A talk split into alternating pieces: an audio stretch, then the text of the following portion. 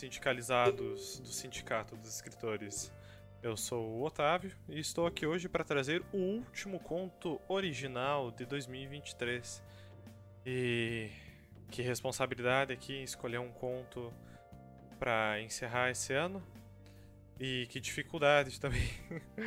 ah, esse quadro, é, a ideia dele é entre desafios e leituras que fazemos, a gente também publicar às vezes algum conto nossa autoria em que a gente tenha escrito antes da época em que gravamos o podcast, que são muitos, uh, ou contos que escrevemos em outras ocasiões. O Tots é, também trouxe já algumas vezes contos que ele escreveu para oficinas de escrita e afins.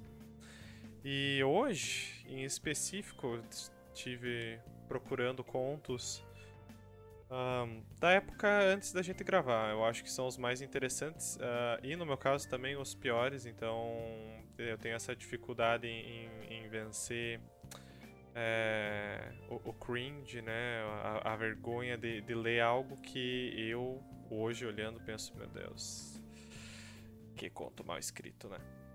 Então, eu procurei um dos que eu achei mais legalzinho pela temática do que eu escrevo, do que pelo conto em si. Abordo isso depois. Mas cuja proposta era escreva um pequeno conto baseado em um desenho ou ilustração da sua escolha. Para quem está vendo a versão de vídeo, estou colocando agora. Uh, vamos lá, aqui. Não, aqui, acho que aqui, não sei. No lado que a minha mão está, eu estou colocando a ilustração que eu escolhi para esse desafio. No caso, foi uma ilustração de uma amiga minha, a Adriana Cristina Cortiço, às vezes ouvinte desse podcast, que ela desenhava de vez em quando, ela é mais fotógrafa né, do que ilustradora. Mas esse desenho que ela me mandou, eu achei ele bem legal, me deixou bem inspirado na época para escrever uma história. Então, sem mais delongas, vamos ao texto, ao conto Montanha de Sete Colores. Senti um vento fresco bater no rosto. Arregalou os olhos de imediato. Aquilo não poderia estar acontecendo. Assustada, levantou-se e correu descalça para se deparar com uma janela escancarada. Tão estranho. Jurava ter trancado toda a casa antes de dormir mas a atenção para pequenos detalhes se perdeu na escuridão que vinha de fora. A cidade era engolida em uma imensa escuridão. As estrelas estavam se apagando, e em questão de segundos não havia mais nada. Estava se segurando no parapeito da janela quando sentiu suas mãos afundarem. Aos poucos, o quarto ao redor desaparecia e o mundo na escuridão afundava. Fechou os olhos enquanto sentia seu corpo submerso em. nada. Flutuando no cosmos era como imaginava estar, mas não tinha coragem para encarar o que de fato acontecia. As cores precisaram brilhar para encorajá-la. Pequenos raios de luz a alcançaram, e assim ela enxergava um novo mundo. Mergulhando em um chão estranho, estava em uma enorme trilha, vestida com uma jeans surrada e uma jaqueta vermelha, com uma mochila nas costas, cabelos compridos como se em outro tempo. Mas novamente os detalhes escapavam para a visão adiante. La Montanha de Sete Colores, uma estrada de arco-íris no horizonte. Lembrava de ter visto sobre a beleza desse local em alguma matéria sobre o Peru na televisão. Mas estando tão próxima, tinha certeza, a realidade era infinitamente mais bela. Curvas coloridas se entrelaçavam até o topo, um longo emaranhado de verdes, azuis, rosas, roxos, vermelhos, amarelos e marrons. Não sabia dizer onde uma cor começava nem onde terminava. Apenas sabia que era lindo, e o resultado era um topo brilhante. Com um frio na barriga, deu o primeiro passo ao topo, em um pulo onde o peso não mais existia. Flutuava em um grande salto rumo ao desconhecido, buscando pelo topo daquela composição. Senti que podia voar para longe, mas dali não queria partir. E também não queria se apressar. A graça na aventura estava no friozinho na barriga, na longa escalada e inevitável descida. Quando se encontrou no topo, tudo observou, o horizonte indescritível de um mundo desconhecido. Assim que cansou, enfim acordou, mantendo consigo a lembrança desse mundo colorido e da aventureira que um dia haveria de chegar ao destino sonhado. Então esse conto, ele é bem como que eu posso dizer, fidedigno a, ao desenho, né? Que a minha amiga fez, que é dessa montanha que de fato existe, né? Uh, as cores dela na vida real não são tão nítidas quanto no desenho, né? Mas é possível identificar essas sete cores, né? Na montanha. É, eu não conhecia a montanha até minha amiga ter me mandado, né? Essa ilustração.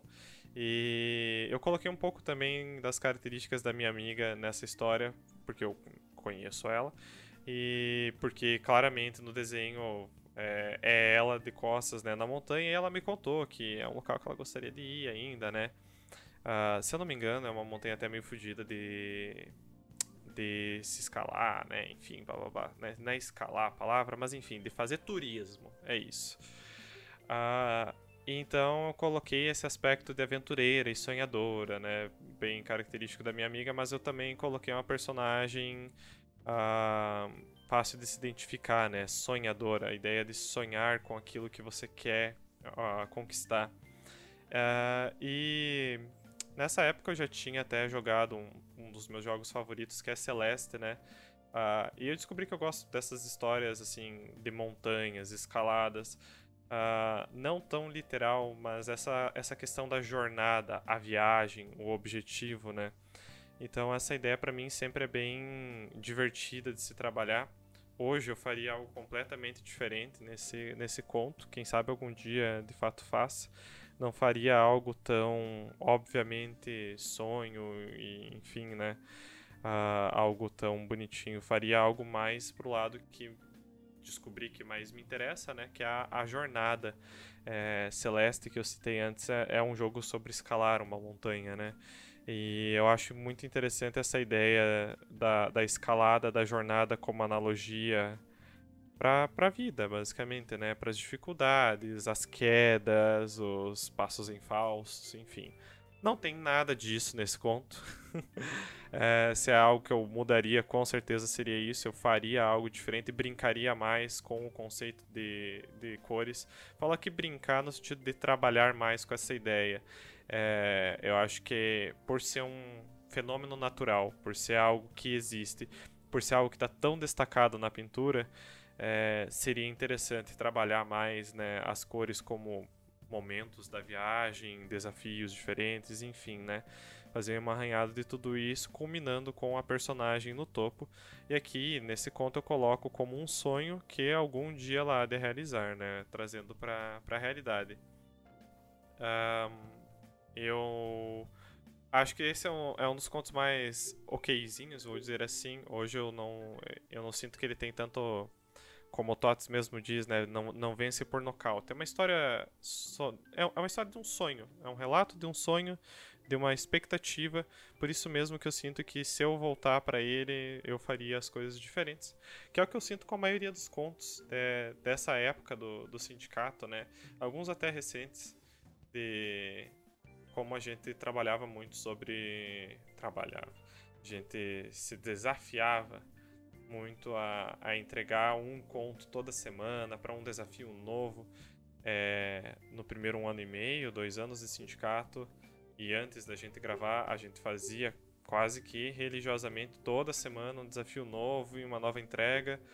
Uh, até o ponto que começou a ficar difícil fazer é, desafio toda semana e também difícil entregar né, toda semana com um nível de qualidade. É, isso também, quando eu olho para trás, eu fico pensando que tanto eu não tinha a maturidade de escrita, né, para entregar coisas que eu queria. Muitas vezes eu vejo ideias que eu, eu vou muito para um lado por falta de repertório, por falta de tempo. Uh, o Tots vive puxando a orelha minha e do João, né, que a gente sempre escreve de última hora, né. É meio que um, um vício deixar sempre para última hora. Essa ideia de deixar a ideia, a história dormindo, né? É, é, sempre um problema. Esse aqui eu tenho quase certeza que eu não escrevi tão tão em cima do prazo, mas eu fui na primeira ideia que me veio à mente, que trabalhando com criatividade, entendo, entendo que é a ideia mais óbvia. Uh, por isso que hoje eu olho para trás para esse conto, não acho ele um conto uh, ruim, mal escrito tem algumas falhas ali de tempo verbal que já, já consigo reparar, mas a estrutura, o que eu quero contar, eu sei que hoje seria diferente. E é basicamente isso que eu tenho para o último conto do, do ano. Uh, uma reflexão sobre jornadas e como encaramos o início de jornadas quando chegamos ao fim delas. Uh, como eu encaro esses contos do passado. Esse quadro originais ele é legal. É, eu falo da minha perspectiva, mas aqui também falo pelos meus colegas, né? Por, por isso de essa característica de a gente poder olhar para trás, né? Às vezes em contos que a gente já nem lembra mais que escreveu, né? Esse é, foi meio que uma surpresa ter visto. Conforme eu fui lendo, eu fui lembrando, né? Mas o encontrar esses contos e pensar, poxa, essa foi a ideia que eu tive na época, hoje eu já faria algo diferente, mas isso fez parte da jornada, fez parte dessa viagem que nos levou até aqui, onde o podcast está hoje, né? Então fica aí essa reflexão, né? É, nem sei se é uma reflexão certa ou se, tá, estou falando coisa com coisa essa altura, mas essa ideia de que às vezes a gente sonha em realizar algo e até de fato concretizar isso, as coisas mudam muito, né? É esse velho clichê bem, bem real. E é isso que eu deixo para 2023 para finalizar esse ano longo, esse ano em que ironicamente na semana que vem estaremos terminando um desafio triplo que falou já sobre vida, sobre morte e agora fala sobre as dificuldades da vida, mas mais sobre isso no desafio. E também um último episódio especial para encerrar o ano. Então, aqui nessa finaleira, nessas últimas semanas de dezembro, temos três episódios aí para os nossos ouvintes. E é isso, pessoal. Espero que vocês tenham gostado desse originais uh, e desse quadro num todo, né? Uh, falo pelos meus amigos Robson e João. Uh, eu vejo vocês no próximo desafio. E caso tenham comentários, queiram enviar seus próprios contos originais para que, quem sabe, a gente leia em alguma dessas rodadas. Eventualmente a gente vai ficar sem material, acredito eu, por mais que possa levar muito tempo. Uh, Sintam-se à vontade, podem enviar pelo e-mail osindicatosescritores.gmail.com ou pelo Instagram e Twitter Sindicatos Escritores. É isso, vejo vocês no próximo desafio e até mais.